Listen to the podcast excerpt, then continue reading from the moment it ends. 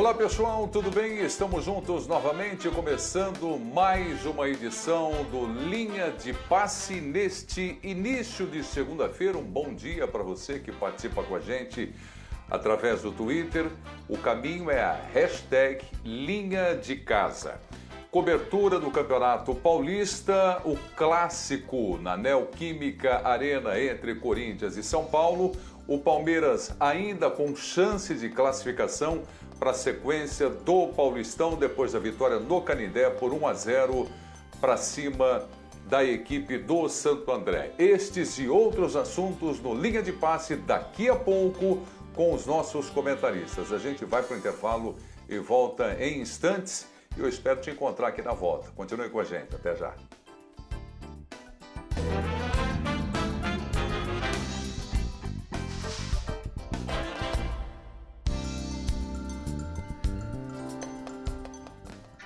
Estamos de volta, pessoal. Linha de passe nesta madrugada de segunda-feira terminou agora há pouco, né, na Arena Neoquímica do Corinthians, o clássico 2 a 2 com um pênalti no finalzinho. São Paulo saiu na frente, o Corinthians virou para 2 a 1 e no finalzinho a cobrança de Luciano, o empate por 2 a 2. O São Paulo continua sem vencer em Itaquera. Vamos colocar nossos comentaristas aqui na tela.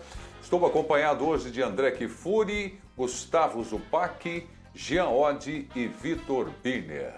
André Kifuri, bom dia! Segue o tabu. Gostaria que você começasse falando a respeito desse classe, desse clássico e o empate no finalzinho por 2 a 2. Bom dia, André.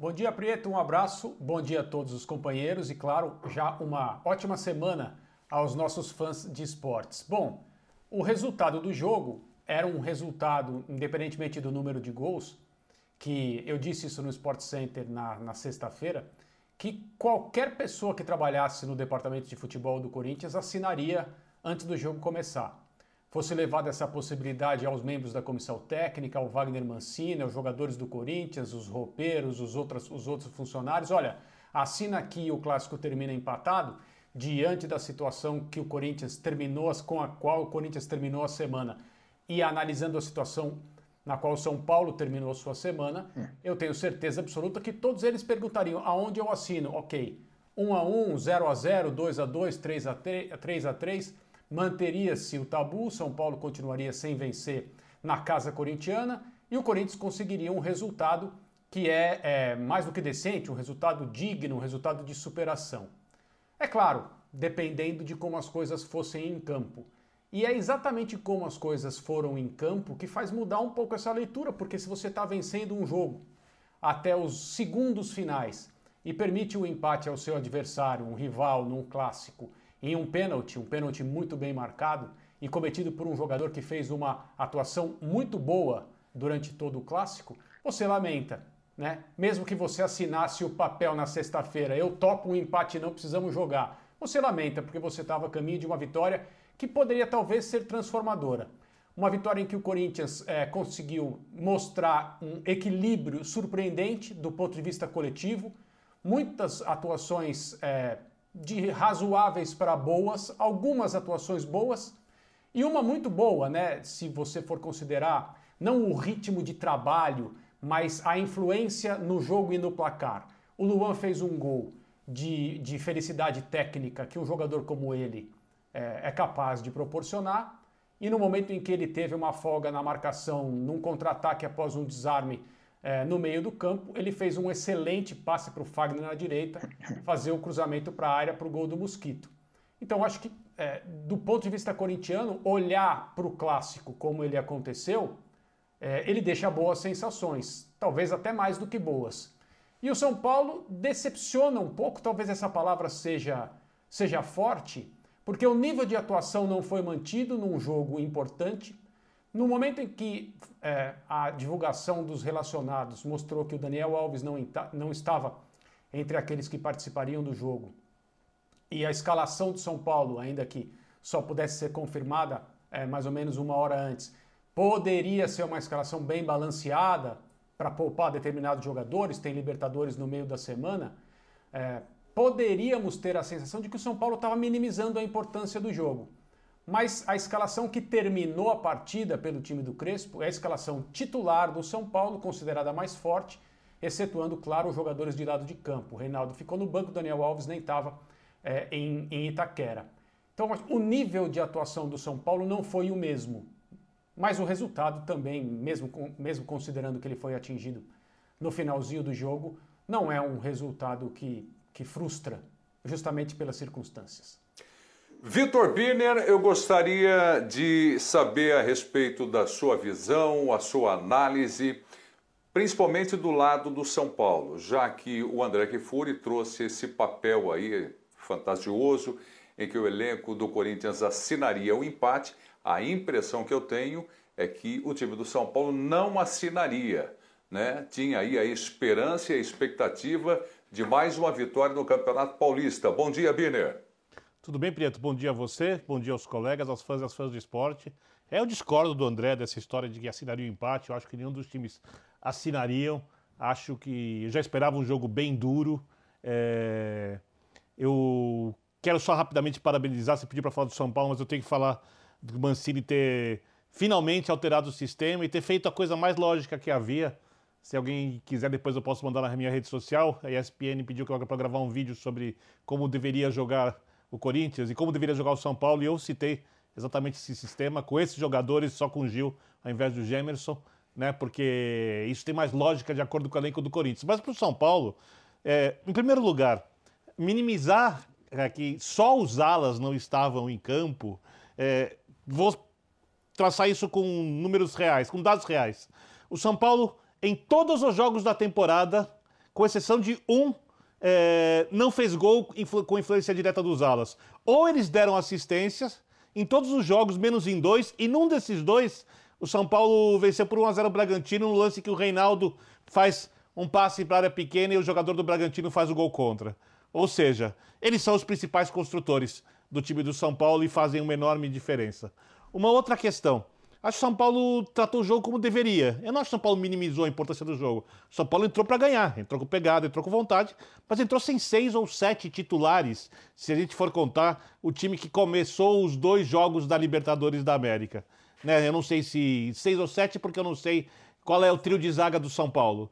Né? Se o Léo joga, é o Bruno Alves, se é o Miranda. Se o trio de zaga for esse de hoje, o São Paulo atuou sem seis jogadores sem o seu principal jogador de construção, sem a sua dupla de ataque, sem os seus alas, né? E sem um dos seus volantes. Quando você tira dois atacantes decisivos até agora, dois alas construtores e o seu principal jogador de construção do meio-campo, o Benítez, se for pegar o time que tem atuado na Libertadores, é muito óbvia a queda de rendimento na criação. Diante de um Corinthians que teve muita pegada, que sofreu bastante no primeiro tempo porque não conseguia fazer a saída de bola, e eu tenho eu queria saber quanto o Mancini treinou esse sistema, porque no segundo tempo o Corinthians conseguiu fazer essa saída de bola, né, com uma orientação ali no intervalo, o Corinthians melhorou bastante. Acho que o São Paulo foi melhor no primeiro tempo, sem grande imposição. O Corinthians foi melhor no segundo tempo, sem grande imposição. E porque os dois fizeram, o placar de empate é justo. Só que achei que 2 a 2 foram gols demais para aquilo que os times produziram. Empate por 2 a 2 Corinthians e São Paulo, estádio do Corinthians em Itaquera. Jean Oddi, na sua visão, alguém mereceu vencer esse clássico, Jean? Bom dia. Bom dia, bom dia Prieto, bom dia companheiros. Não, eu acho que o empate era o resultado mais justo pelo que as equipes apresentaram. Acho que no primeiro tempo, até a metade do primeiro tempo, o São Paulo era um São Paulo muito parecido com o que a gente estava acostumado a ver, mordendo muito ali a saída, não deixando o Corinthians jogar. O Corinthians não conseguia jogar, mas isso durou uns 20, 25 minutos. Depois. Acho que as coisas já se equilibraram e foram bem equilibradas. E no segundo tempo, de maneira geral, talvez o Corinthians tenha sido um pouco melhor, mas não tão melhor quanto o São Paulo foi naqueles 20, 25 minutos iniciais. Então, para mim, o empate é, é, reproduz exatamente o que aconteceu em campo. As próprias estatísticas mostram isso. Você tem praticamente 50% de, de, de posse de bola para cada lado, você tem número de finalização em direção ao gol rigorosamente igual dos dois lados. Então, acho que o empate acaba sendo o resultado que traduz melhor o que aconteceu. E, e, sinceramente, é o tipo de placar que não abala ninguém, né? Você tem aspectos aí para olhar. Bom, o Corinthians conseguiu manter o tabu e a gente sabe que para o torcedor isso é importante, então acho que é um, é um ponto interessante para o Corinthians. É, é, claro que vai lamentar por ter tomado o gol no fim, né? E isso é um ponto para o São Paulo que acaba valendo como positivo, apesar de não ter conseguido é, é, encerrar esse tabu, esse jejum de vitórias contra o Corinthians no seu estádio, mas é um São Paulo que jogou com o time predominantemente reserva, um time misto, mas com a maioria dos jogadores reserva durante 30 minutos, durante 30 minutos, até os 30 minutos do segundo tempo. Então, acho que também olhando para esse aspecto. Agora, se eu tiver que olhar para quem tira algo de melhor nesse jogo, quem tem alguma coisa boa para dizer, os dois, né, acho que não se abalam tanto, mas quem tem algo de melhor para tirar é certamente o Corinthians, né? Não só porque consegue não perder de um São Paulo que era o time que vinha melhor jogando no Campeonato Paulista, e nesse sentido eu concordo com o André, acho que o, o corintiano aceitaria o empate é, claro desde, o, desde o começo do jogo, claro mas aceitaria. principalmente porque encontra, né? E, e, e, encontra esse empate com uma formação que faz sentido para o que é o Corinthians. Um Corinthians que tem uma dificuldade enorme para achar uma, um trio de meias, né? Que é o que o Mancini vem procurando há tanto tempo, sobretudo pela ausência de caras pelos lados. Coloca três zagueiros, então pode ter como alternativa de criação pelos lados o poder dos seus laterais, que são melhores do que os meias. Né? E aí, independentemente de quem jogue na esquerda, se é o Piton, se é o Fábio Santos, mas você, essa incumbência de criar, você joga um pouco para os alas, né? E, e um, hoje um dos gols nasce justamente do Fagner, o outro nasce pelo lado também com o lateral do Piton, mas muito mais com o passe do Ramiro. Então acho que é, para o Corinthians tem algo mais legal para se tirar do jogo, que é, de repente, um caminho aí, um norte para seguir a partir desse empate contra o São Paulo. Zupac, o Jean fala que tabu é uma coisa importante para o torcedor. Por que o São Paulo não consegue quebrar esse tabu no estádio do Corinthians? Vem de alguns anos aí com dificuldades, sem grandes títulos, mas começa bem com o Crespo no comando, Libertadores e também no Paulistão. Por que não conseguiu quebrar esse tabu, hein? Bom dia. Tudo bem, Prieto? Um ótimo dia para você, os companheiros e, e ao fã de esportes. É, acho que, assim, é, antes do jogo, até sexta-feira, quando o André falava sobre quem ia aceitar, qual o resultado, quem assinaria para pegar por antecipação, era muito claro que a gente tinha, a gente estava diante do maior favoritismo do São Paulo desde a inauguração da Neoquímica Arena, então Arena Corinthians em 2014. até então, o jogo do segundo turno Fato. do Campeonato Brasileiro do ano passado era a maior disparidade, o São Paulo líder do Diniz num ótimo momento e o Corinthians do Mancini já em recuperação aquele jogo, o Corinthians se defende de maneira impecável, um contra-ataque, Otero, gol, o Corinthians vence o jogo por 1 a 0 com merecimento. Agora o São Paulo melhorou dentro daquele parâmetro e o Corinthians está completamente perdido, não tem nenhuma direção, não sabe qual é a sua rota. Então era, era enorme o favoritismo. Tudo levava a crer que era a melhor chance para o São Paulo quebrar esse tabu. Mas a partir do instante que o Crespo opta por um time praticamente reserva, essa discussão ela perde um pouco dessa essa diferença entre os times, ela perde temperatura, ela perde relevância, o favoritismo diminui. É, e aí o São Paulo não jogou o seu melhor futebol que o próprio time considerado reserva já jogou em outras circunstâncias, é, e o Corinthians conseguiu jogar um pouco melhor do que vinha jogando, em alguns momentos jogar bem melhor do que vinha jogando. Então, dentro desse, desse cenário, é, o Corinthians conseguiu manter o tabu né, e ficou muito próximo de vencer mais uma, não fosse o pênalti bobo que o João Vitor cometeu, concordo com o André, depois de uma ótima atuação. É, e aí é, é curioso, né? Porque quando a gente vê esse tipo de jogo, é, jogos importantes, embora o campeonato valha muito pouco, mas Corinthians e São Paulo é sempre importante, o torcedor sempre fica muito atento a, a, questões que são intangíveis, mas que a gente sempre discute, que é a vontade do time, a alma do time. Né? Então, o vontadômetro, o termômetro de alma de uhum. cada time, funcionou bem. As duas equipes entraram para competir. Foi um jogo de duelos. É, mas não foi um bom jogo, porque foi um jogo que teve pouquíssima construção. Se a gente parar para ver os gols, eles, o segundo gol do Corinthians é um pouco mais, mas o gol do São Paulo é, vem de, de, pressão em saída de bola da equipe do Corinthians, e o gol do Corinthians vem de uma bola quebrada do Volpe, que um duelo que o Corinthians ganha próximo ao meio-campo e constrói depois de um arremesso. No mais, não tivemos grandes jogadas construídas. O nível técnico do jogo não foi bom. que se compreende pelo aspecto, pelo lado do São Paulo, através dessas grandes mudanças que é, fizeram o padrão técnico e tático do time cair, é, e no caso do Corinthians, porque o Corinthians não joga bem mesmo, né? Mas dentro desse não jogar bem, o Corinthians encontrou algumas, alguns recados interessantes. E aí eu concordo com o Birner, Mancini teve muito mérito em fazer a leitura dos três zagueiros. Não sei se esse é o caminho que o Corinthians vai seguir, mas é Será o caminho. o caminho que ele tem, ele tem a obrigação de observar com muito carinho esse caminho a partir de agora. E não só o caminho, mas Demorou, inclusive. que algumas peças deram. É, o Luan, para mim, fez o melhor jogo dele pelo Corinthians, o mais importante jogo dele pelo Corinthians. E acho que Piton e Fábio Santos é uma discussão que, nesse esquema com três zagueiros, o Mancini tem que pensar muito bem, porque o Piton jogou melhor, bem melhor, do que vinha jogando o Fábio Santos. É. Eu, eu, esquema quero, com três zagueiros. Só, eu, perdão. Pois não, André, fale você primeiro, porque eu sei que você vai quero... me contrariar, em princípio. Não, vamos, não, vamos não, seguir por aí. Não, não, eu quero voltar só às circunstâncias é, do jogo, para voltar também a falar naquele assunto do assina aqui. Se a, a construção do placar desse 2 a 2 tivesse sido inversa, ou seja, se o Corinthians tivesse saído na frente em casa, permitido a virada e empatado o jogo num pênalti a segundos do apito final, o Mancini estaria extremamente pressionado neste momento com rigorosamente o mesmo resultado. Tabu mantido, 2 a 2 a mesma atuação. Mas se fosse o Corinthians o time que tivesse conseguido empatar o jogo, tivesse sido salvo da derrota que encerraria o tabu por um pênalti aos 49 tanto, nem me lembro quando foi que, que a marcação aconteceu, o Mancini estaria extremamente pressionado agora. E aí, os três zagueiros seriam questionados, a atuação do Corinthians seria mais criticada, porque o resultado, leitura é, majoritária. O resultado condiciona todo o resto. Evidentemente, ele tem mérito para fazer uma escalação e usar um sistema diferente. Eu tenho é, muitos motivos para crer, acho que os companheiros também, que a atuação e o resultado que o Corinthians conseguiu ter quase vencido é, vai fazer com que esse sistema seja olhado com mais carinho. Talvez o Corinthians busque mesmo esse caminho, uma forma diferente de atuar.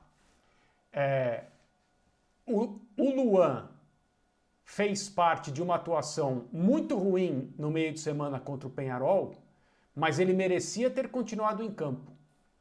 Contra o Penharol, o Mancini não ajudou o time do Corinthians.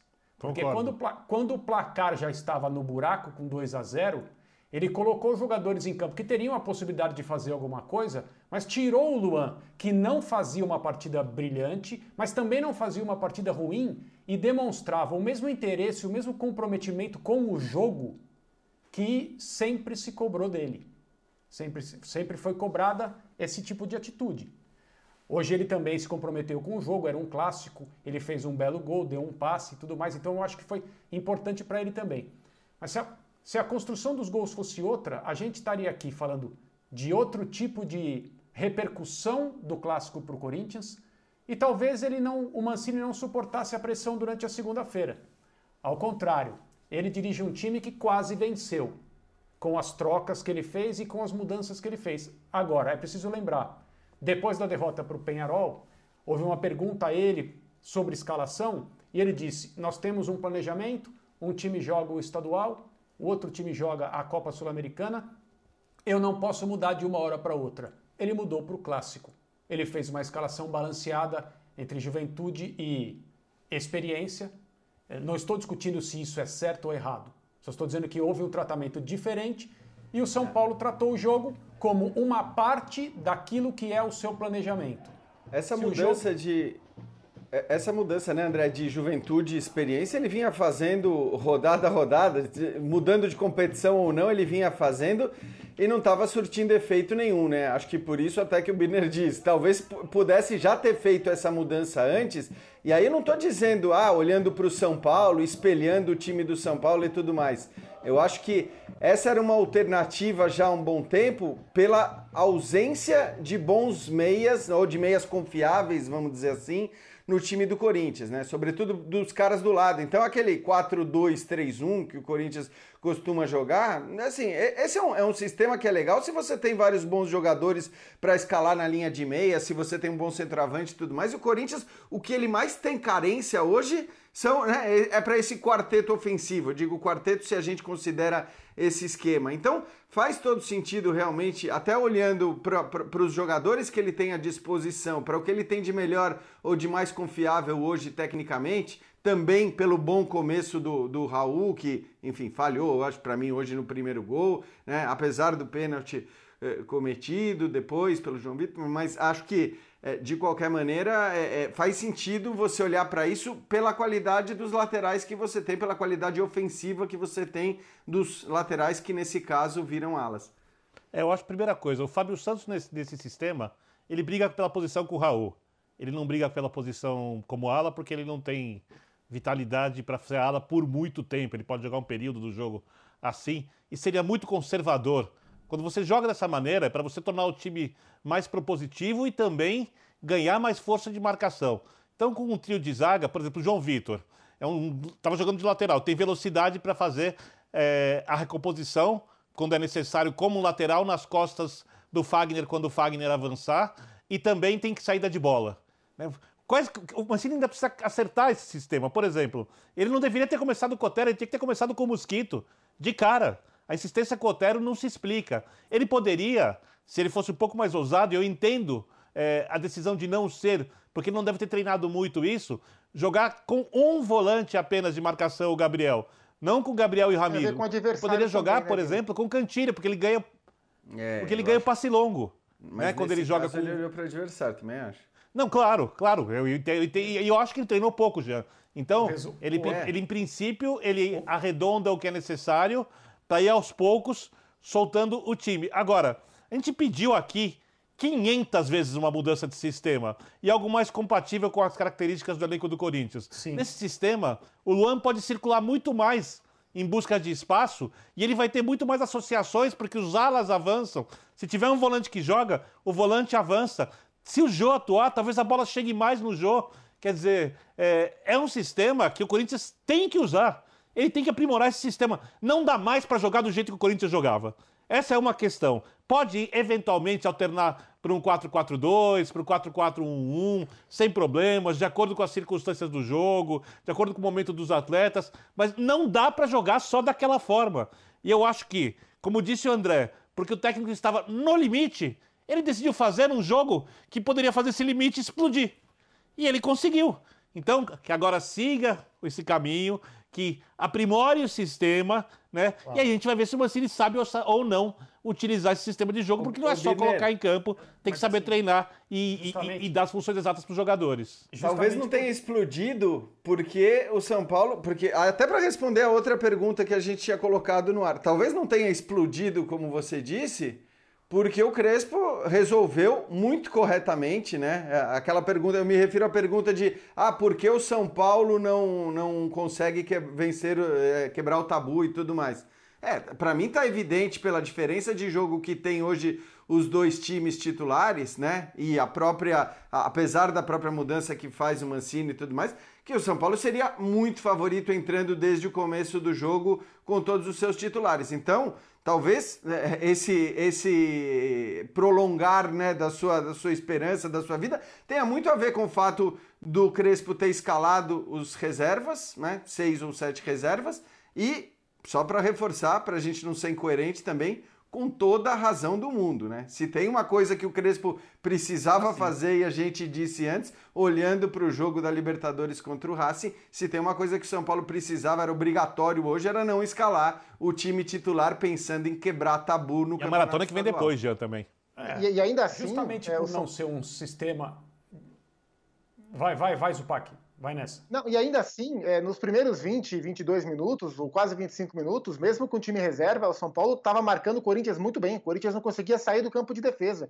E o São Paulo, muito veloz, dominando o meio-campo, poderia ter feito 2 a 0 teve chance com bola passando ali na frente da área. Então, é, mesmo com o São Paulo tecnicamente muito mexido e o Corinthians também mexido, mas para o Corinthians mexer ou não faz pouca diferença, porque não há padrão, né? A gente não sabe qual é o time titular. Não tem como a gente fazer a conta de quantos jogadores o Mancini preservou ou quantos ele de fato trocou por opção técnica, porque o Corinthians não tem um time, não tem uma forma de jogar. Mas demorou para o Corinthians achar a, a, sua saída de jogo. Né? E só para complementar em relação aos três zagueiros, é, e a opção desse jogo pelos, com os alas de maneira mais construtiva, com o Piton e com o Fagner, é um movimento muito parecido com o que o próprio Crespo fez no São Paulo. Porque na última temporada o São Paulo não tinha ponta. É, e o Diniz sofreu com isso. E aí, para essa temporada, o São Paulo continua sem ponta, contratou, recuperou o Rojas, contratou o, Bruno Rodrigues, tem lá o Galeano que jogou de ala, mas o Crespo olhou no primeiro momento para o Igor Vinícius e para o Reinaldo e falou: bom, esses caras vão ser os meus pontas. E a partir dali o São Paulo foi se encontrando. Hoje tem um construtor de um lado e um ponta, que é o Reinaldo do outro, o Corinthians pode encontrar um caminho parecido. Ele vai ainda encontrar a melhor maneira de fechar a dupla de volantes? Se vai ser com dois marcadores, com dois construtores, Camacho e Cantilho? Se ele vai mesclar, isso ele vai descobrir. O que me parece claro é que ele tem Matheus Vital e Luan para jogar à frente. Acho que vai ser mais difícil para encaixar Léo Natel, Mosquito e afins nesse esquema, justamente pela ausência da figura do ponta. Vejo mais é, Vital e Luan, e aí um atacante, que sinceramente hoje Jô e Cauê tá dando na mesma. Obviamente, só o Mancini pode dizer isso e ele só vai dizer é, se ele for perguntado. Aliás, talvez até se ele for perguntado, talvez ele não, ele não diga com detalhes, mas hum. me parece também que existe a possibilidade do sistema ter sido utilizado hoje para espelhar o São Paulo. São Paulo viria, independentemente da escalação, com esse tipo de, de distribuição dos jogadores em campo. E aí ele consegue fazer isso. Em relação à escalação dos jogadores de marcação no meio de campo do Corinthians, é, eu concordo e também pessoalmente preferiria que houvesse só um volante volante, um volante puro, para que a circulação fosse favorecida, o passe longo estivesse é, presente, como disse o Birner. Mas no final das contas, o segundo gol do Corinthians reivindica a, a, a escolha de jogadores que o Mancini fez. E justamente por não ser um sistema que está estabelecido no, no time do Corinthians e entre os jogadores, eu acho que ele fez uma escolha de é, será um jogo muito mais marcado do que jogado e eu vou investir é, naquilo que o Klopp chama de o melhor meia atacante do futebol, que é o desarme na intermediária. E ele consegue fazer um desarme até um pouco mais recuado, mas bem na parte central do campo, é, com, com o envolvimento do Ramiro. E aí, o, Ramiro também não é Gabriel, né, André? Sai a bola, sai a bola para o Luan e o Luan consegue um ótimo passe. Então, assim, é, ah, você está falando depois. Não. É claro, o Linha de Passe é um programa que acontece e é levado ao ar depois dos jogos. Mas eu não estou falando depois no sentido de falar sobre a obra pronta. Eu estou dizendo, no jogo houve uma situação crucial com impacto no resultado, com o envolvimento de um dos jogadores que ele escolheu. Não, e, e, é bom destacar que o Ramiro não é o Gabriel, né? A gente não está falando de dois Gabriéis uh, na, no meio campo. do primeiro do gol também. O né? Ramiro é um jogador que tem cap... Hã? Deu passe para o Luan no primeiro Ramiro, gol também. O Ramiro.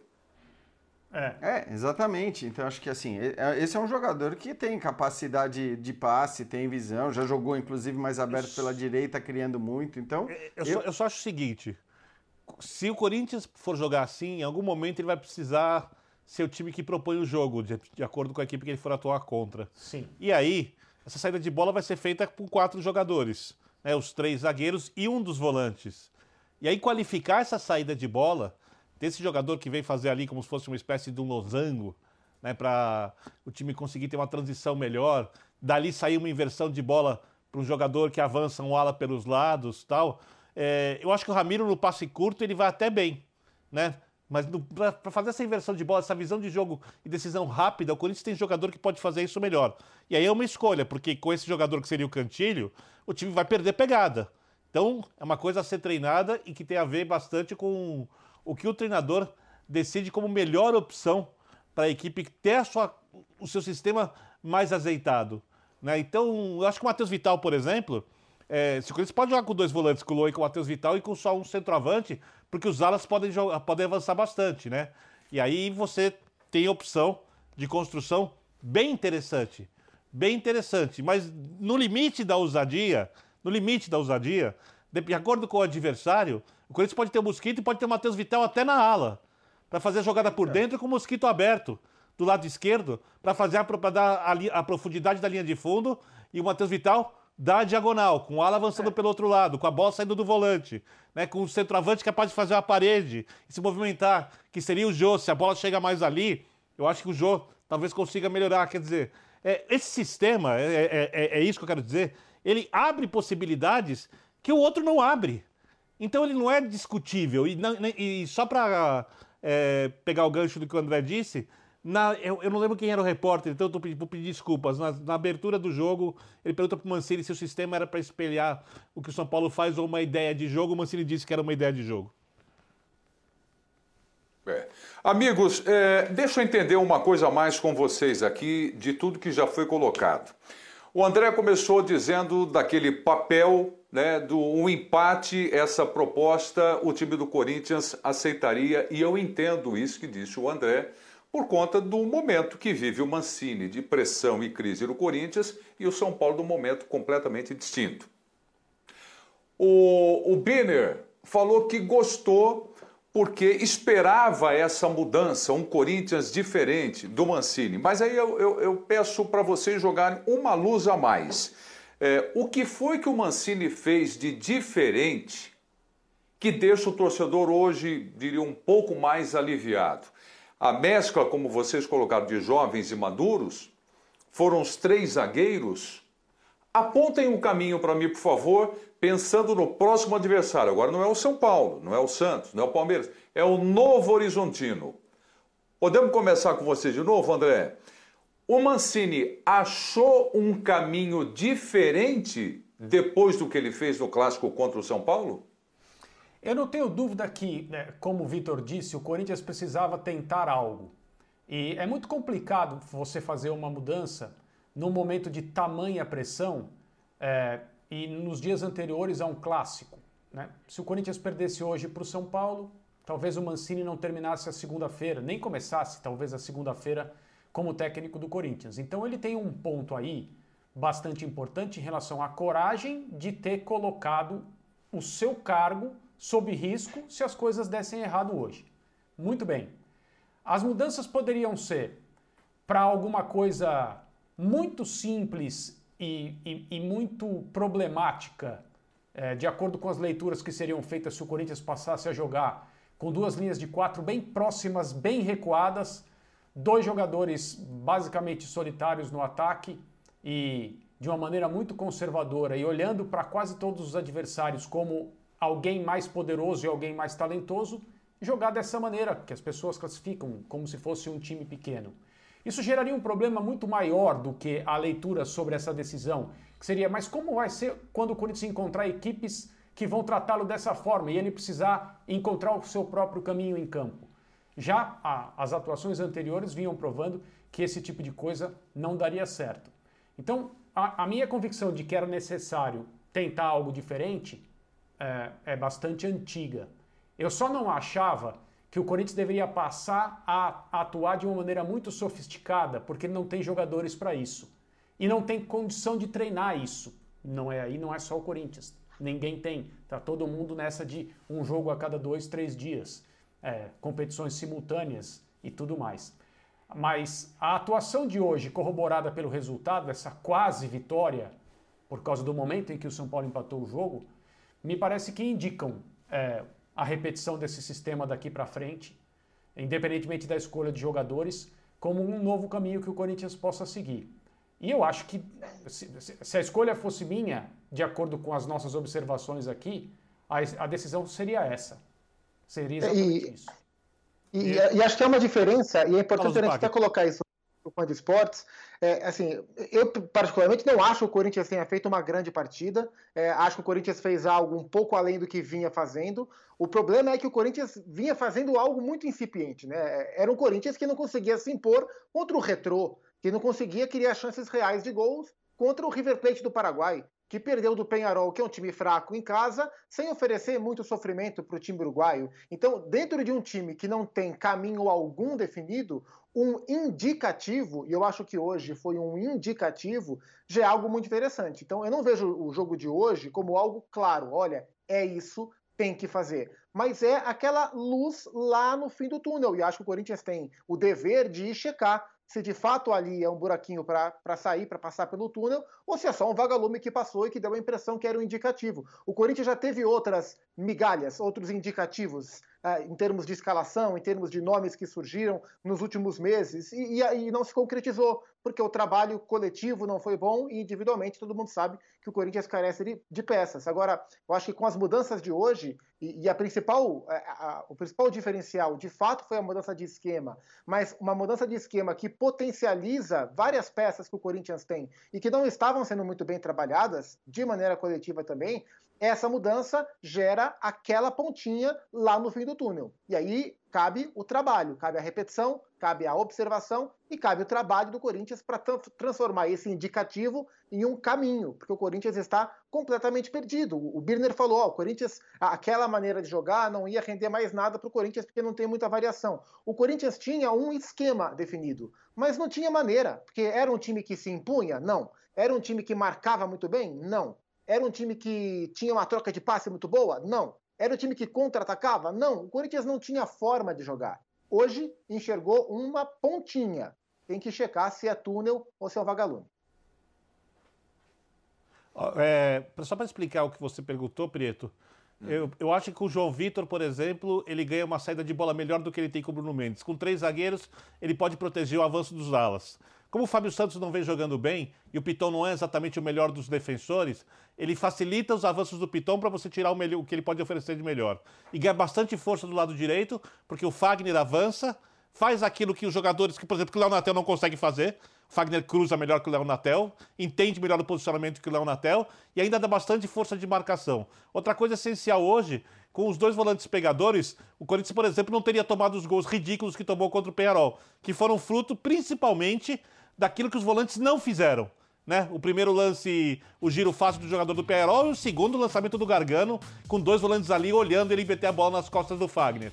Então, você ganhou bastante pegada. Como os alas avançam mais, né? O Luan, ele pode procurar mais com quem jogar. Se tiver um volante, ele vai buscar mais para jogar com a direita, na esquerda, encostar no volante, se aproximar do centroavante, aí depende da inteligência do jogador. Então o Corinthians ganha marcação e ganha também um pouco mais de capacidade de chegada à frente. Isso não tem a ver com a mescla de jogadores jovens ou com jogadores mais rodados. Isso, isso vai ter a ver lá na frente, quando chegarem os jogos decisivos, a compreensão do jogo. Isso tem a ver com a junção de características dos atletas. Essa é a questão. Porque o que acontecia antes? Entra o, o cara que dribla mais aberto, entra o cara que dribla menos. Entra o cara que vai por dentro, entra o cara que vai pra linha de fundo do lado esquerdo. Mas não acontece nada. Aí o Luan pega a bola, não tem com quem jogar. Tá cercado por dois marcadores e o Luan não é um jogador de dinâmica tão intensa assim. Né, o Luan é um cara que você não pode dar espaço, olha o gol que ele fez hoje. Né? A Arboleda bobeou, Igor Vinícius bobeou, nenhuma novidade, né? Isso é tradição no São Paulo há muito tempo. É, e o jogador foi lá e aproveitou para fazer um golaço. Então, você facilita que o Corinthians, com seus limites atuais, com os jogadores que eles têm, é, consiga jogar mais bola. É, esse sistema ele já era meio óbvio antes, pelo menos para ser testado. Se não funcionasse ou se não funcionar, é uma outra questão. Mas ele tem que ser testado. O que não dava mais é para você repetir aquilo que vinha acontecendo. O Wagner Mancini desperdiçou muitas rodadas do campeonato estadual numa teimosia. O que valeu foi porque ele colocou todo mundo para jogar. E aí ele fez uma peneira. Que conclusão você tira, você tira da peneira? Não tem um time. Por quê? Porque você não tem um sistema você não tem um sistema de jogo eficaz, você não tem um coletivo forte, as potencialidades caem, não funcionam.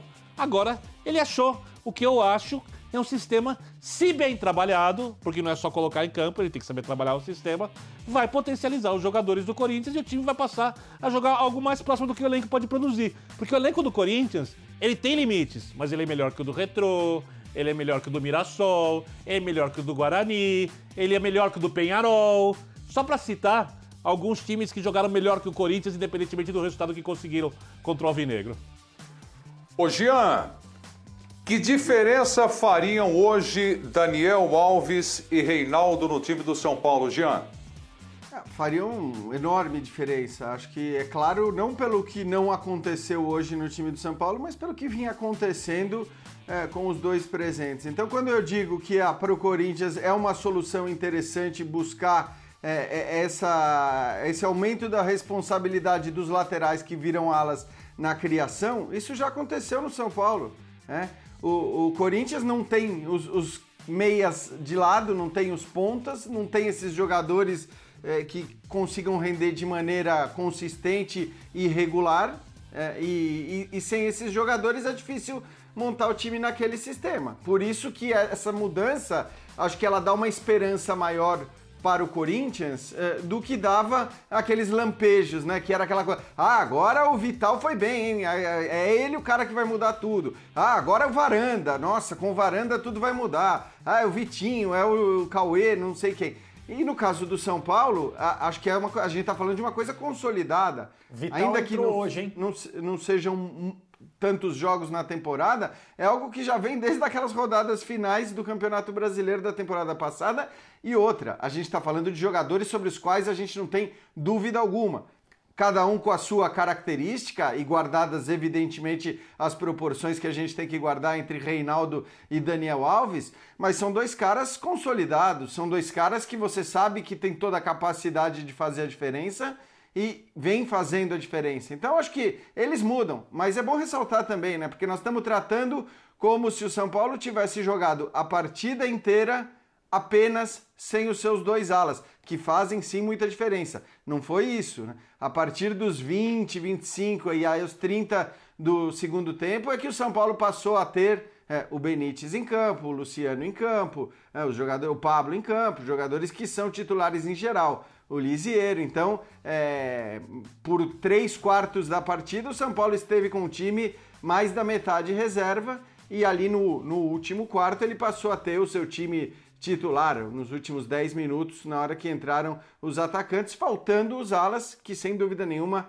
talvez sejam hoje principal, a principal força da equipe. Essa é a maneira certa de tratar o elenco.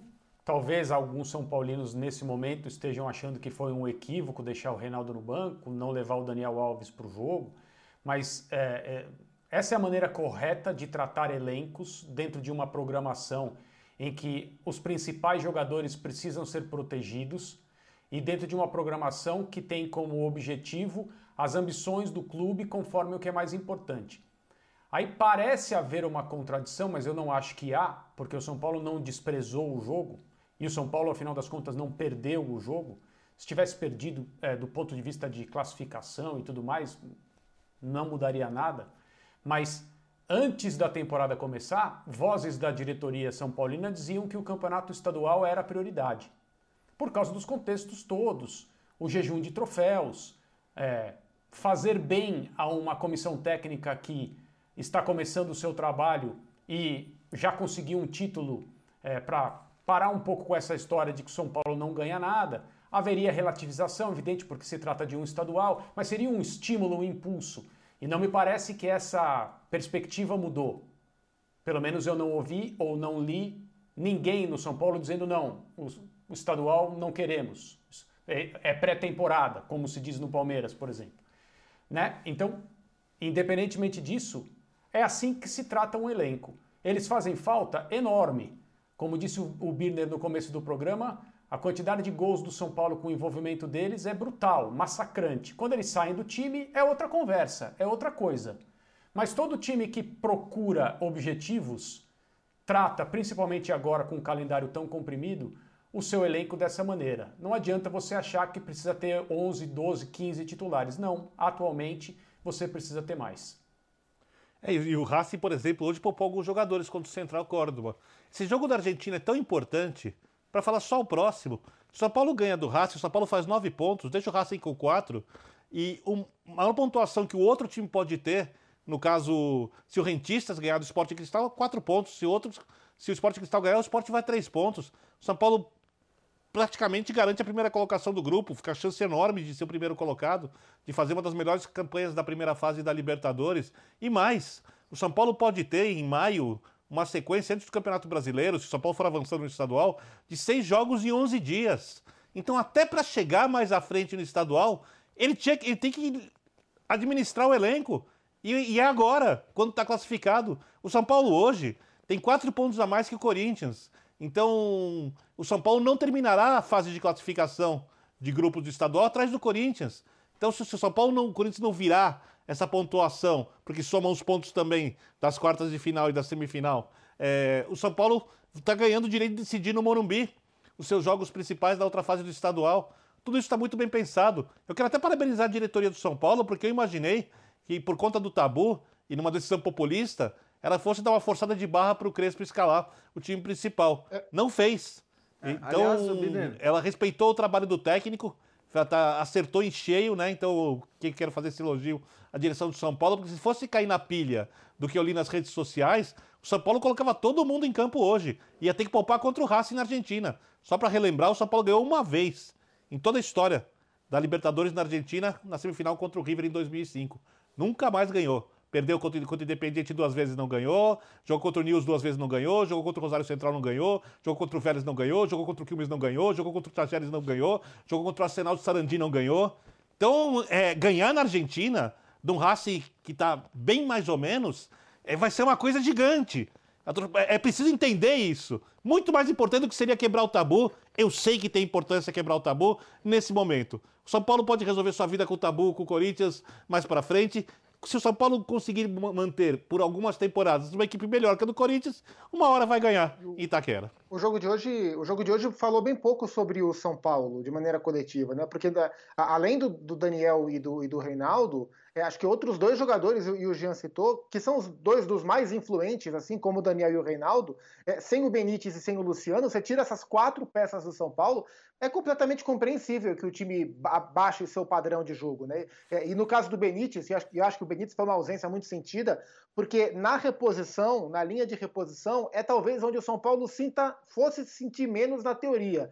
É, eu espero mais que o Igor Gomes consiga suprir o Benítez do que o Wellington suprir o Reinaldo, do que o Igor Vinícius suprir é, o, o, Daniel Alves, ou do que o Vitor Bueno suprir o Luciano. É, mas o Igor Gomes não jogou bem, e aí o São Paulo sentiu muito essa figura. Como eu falei no começo, é, foi um jogo que não teve construção, porque o Corinthians tem dificuldade de construir mesmo, é, mas o São Paulo é um time que constrói. Só que sem Daniel Alves e sem Benítez, essas duas peças em especial, a construção do São Paulo e o Luciano também, fica muito comprometida. E o Igor Gomes, que tinha essa incumbência dentro das suas características, foi mal. Quem eu queria destacar no São Paulo, não só pelo jogo de hoje, primeiro tempo em especial, e pela temporada que faz, é o Luan. O Luan vem num crescimento muito interessante no time do São Paulo. É aquela figura de ser um volante marcador, muitas vezes jogando como zagueiro, né, nas mãos do, do Diniz. É, ele está deixando isso um pouco para trás e está tá ampliando o seu repertório. A gente já viu o Luan fazer gol na, na, na Libertadores no Peru contra o Cristal. É, no jogo de hoje, ele desarmou e, e ofereceu passe vertical para construir lance para o São Paulo no primeiro tempo.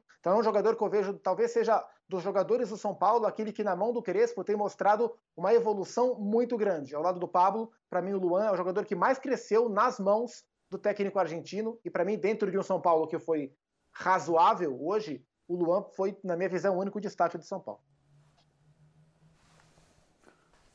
Jean, teve um momento aí que você ia falar alguma coisa também ainda a respeito de São Paulo ou posso fazer outra pergunta para você, Jean? É, não, é, eu ia só dizer rapidamente que não é à toa que eh, Daniel Alves e Reinaldo foram justamente os jogadores que não entraram em campo hoje. É, eu acho que isso é emblemático da importância que eles têm.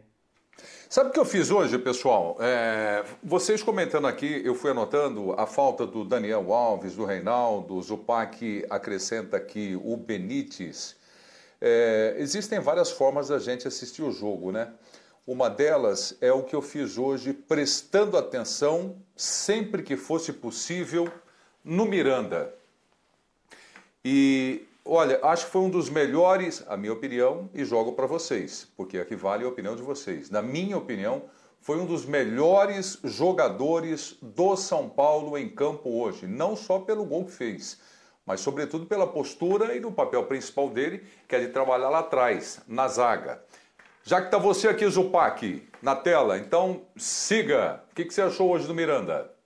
O Miranda é um jogador muito tranquilo. Acho que poucos zagueiros são tão tranquilos para jogar futebol como o Miranda. Acho que a única vez que eu, que eu vi o Miranda menos tranquilo para jogar é, foi no, nos primeiros 30 minutos daquele Brasil e Bélgica lá em Kazan. Ah, e aí, depois que ele, que ele se encontrou no jogo, no segundo tempo, ele teve uma atuação bastante interessante, tentando anular ali o Lukaku. Mas o Miranda é um cara muito tranquilo. E, e, aí, a hora que você tem um sistema com três zagueiros que o protege, que permite que ele seja o zagueiro da sobra, não é um líbero, é o zagueiro da sobra, ele fica ainda mais protegido. Então ele, enfim, jogou com tranquilidade. É, a estreia dele contra o Guarani não foi uma boa estreia, mas ele vem em evolução, fez uma partida muito segura contra o Rentistas. Hoje, é, apesar de o São Paulo ter sofrido o gol dentro da, da, pequena área, a gente vê aí o gol do Mosquito, é, o Miranda teve mais uma atuação bem, bem tranquila, bem característica. O Miranda é um zagueiro titular do São Paulo. A dúvida, e na minha visão, o Léo é outro zagueiro titular do São Paulo. A disputa é Bruno Alves e Arboleda, porque o Léo é o cara da esquerda, o Miranda é o cara da sobra. A, a, disputa é pela direita. Miranda, Miranda se cuida fisicamente. Ele é um veterano, mas ele sempre se cuidou fisicamente. Quando estava na, na, Itália, quando estava na Espanha, quando estava na China, com todas as questões que envolvem o futebol chinês, mas ele se cuidou da mesma maneira que ele se cuidava para jogar a Copa do Mundo. Da mesma maneira que ele se mostra fisicamente muito bem para esse sistema funcionar como um pilar defensivo do São Paulo. Zagueiro estabanado geralmente é zagueiro que uma hora vai dar problemas. Né? E o São Paulo tem um pela direita, que tecnicamente é bom jogador, o Arboleda. Com o Miranda, eu espero que o Arboleda passe a raciocinar mais e a pensar mais para poder aproveitar a sua boa técnica. Porque ele é melhor, só para pegar o gancho no que o Zupac disse, que o Bruno Alves, tecnicamente. Mas o Bruno Alves não é um zagueiro estabanado, é um operário. Bruno Alves é um jogador que erra menos. Não tem a saída de bola do Miranda, do, do Arboleda, Arboleda, mas erra menos que o Arboleda. Então, ele, eventualmente, essa dúvida pode ser criada ao longo da temporada. Eu acho que, em princípio, não, para o treinador. E o Miranda, como disse o Zupac, está subindo a escadinha. Foi mal contra o Guarani, entrou outra partida melhor. Já no último jogo da Libertadores foi bem. E hoje, para mim, foi um dos melhores jogadores do São Paulo em campo, se não é que, se é que não foi o melhor ao lado do Luan. Ele é um dos melhores jogadores do São Paulo, né? A atuação Sim. dele é, apenas confirma, mais uma vez, a qualidade que ele tem e o acerto que é a contratação de um jogador assim, ainda mais tendo a história com o São Paulo que ele tem. Então, se sentir ali dentro da sua casa, não ter que se adaptar a, a questões estruturais e tudo mais. O Tony Kroos, espetacular jogador alemão, é, titularíssimo do Real Madrid, disse essa semana numa entrevista que ele foi premiado com a virtude de não ficar nervoso nunca. É, o Miranda é mais ou menos isso. O Miranda é um cara que, que sempre é, passa a impressão de saber onde está, de saber o que é necessário fazer, o que não se deve fazer. E jogar ao lado dele é uma oportunidade para jogadores em outros estágios das suas carreiras, independentemente das funções em campo, aprenderem uma série de coisas com um profissional e, e, que é você não tem crítica a fazer com a, a forma como ele se relaciona com o futebol e, e o que é a trajetória do, do Miranda. Ele, ele é um dos melhores jogadores do São Paulo. É, ele acrescenta uma série de coisas que acho que vão além da qualidade técnica, isso é meio óbvio, né? Tudo bem, você tem o, o Daniel Alves, você já tem jogadores experientes no elenco, mas o Miranda é, acho que mesmo ao sair da Internacional, que foi talvez o momento em que, vamos dizer, ele deixou o futebol de elite, né? Até para ganhar dinheiro, convenhamos. É, não, ele não estava mal. Não era um zagueiro que era titular da Internacional, que hoje inclusive foi a campeã italiana. Então é um time que já estava jogando, é, ou pelo menos é, caminhando, rumando para jogar num alto nível que lhe garantiu o título da temporada, Já. mas era, era um jogador que não é que decepcionava o tempo todo, que não tinha condição de jogar quando fosse necessário. Acho até que acabou sendo uma escolha também dele, a escolha de, de jogar na China. E para esse contexto, nós estamos falando de um contexto de futebol brasileiro que é completamente diferente. É claro que o Miranda seria e viria a ser o titular, e acho que isso já aconteceu, e que com o esquema de três zagueiros. É, é, é, a, o eventual peso da idade também ele acaba sendo muito menor porque ele joga protegido pelos outros dois.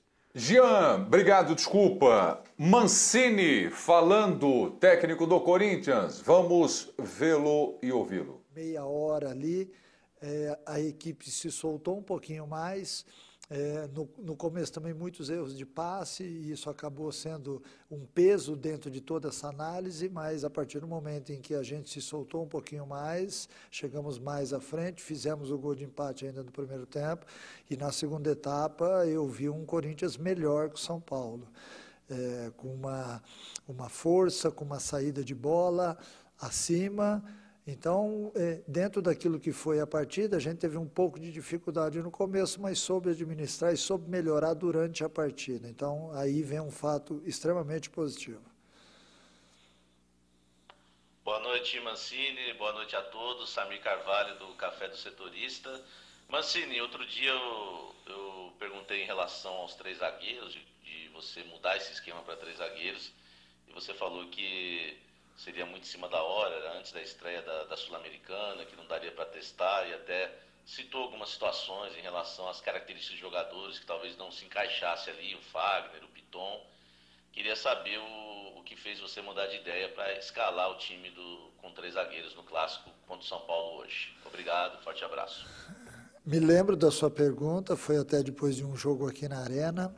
E é óbvio que tudo tem sua hora, né? A partir do momento em que nós estudamos o São Paulo, nós vimos que o fato de você espelhar a marcação nos daria talvez a possibilidade de quebrar um pouquinho o sistema de jogo do São Paulo. E como eu tinha a característica dos jogadores, do João Vitor de um lado, do Raul do outro, sendo com o Gemerson no meio, a equipe já vinha jogando com esses jogadores e com o Piton, mas numa linha de quatro, foi só nós acrescentarmos a figura do Fagner de um lado e adiantar um pouquinho o Piton do outro lado para que o sistema fosse executado. Né? Então, diante das características, acho até que no começo do jogo o João Vitor e o Raul ainda tiveram um pouquinho de dificuldade até se assentarem bem, porque também é um esquema novo para todo mundo mas com pouco tempo de treinamento, acho que é, fizeram uma bela partida. Né? Se, se, soltaram melhor no segundo tempo, houve um desempenho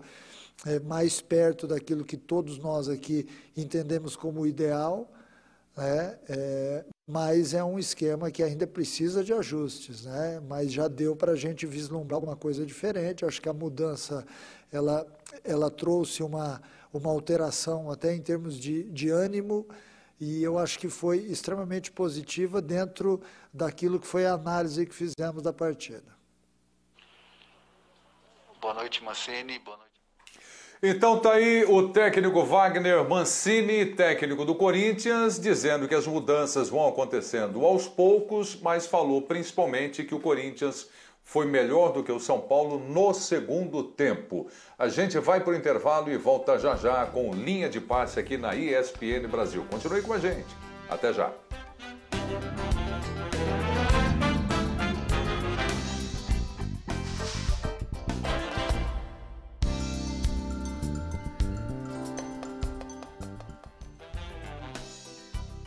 Estamos de volta, linha de passe aqui na ESPN Brasil. Lembrando que vai ser uma semana quente nos canais Disney, mais uma semana com brasileiros em campo pela Comebol Libertadores da América.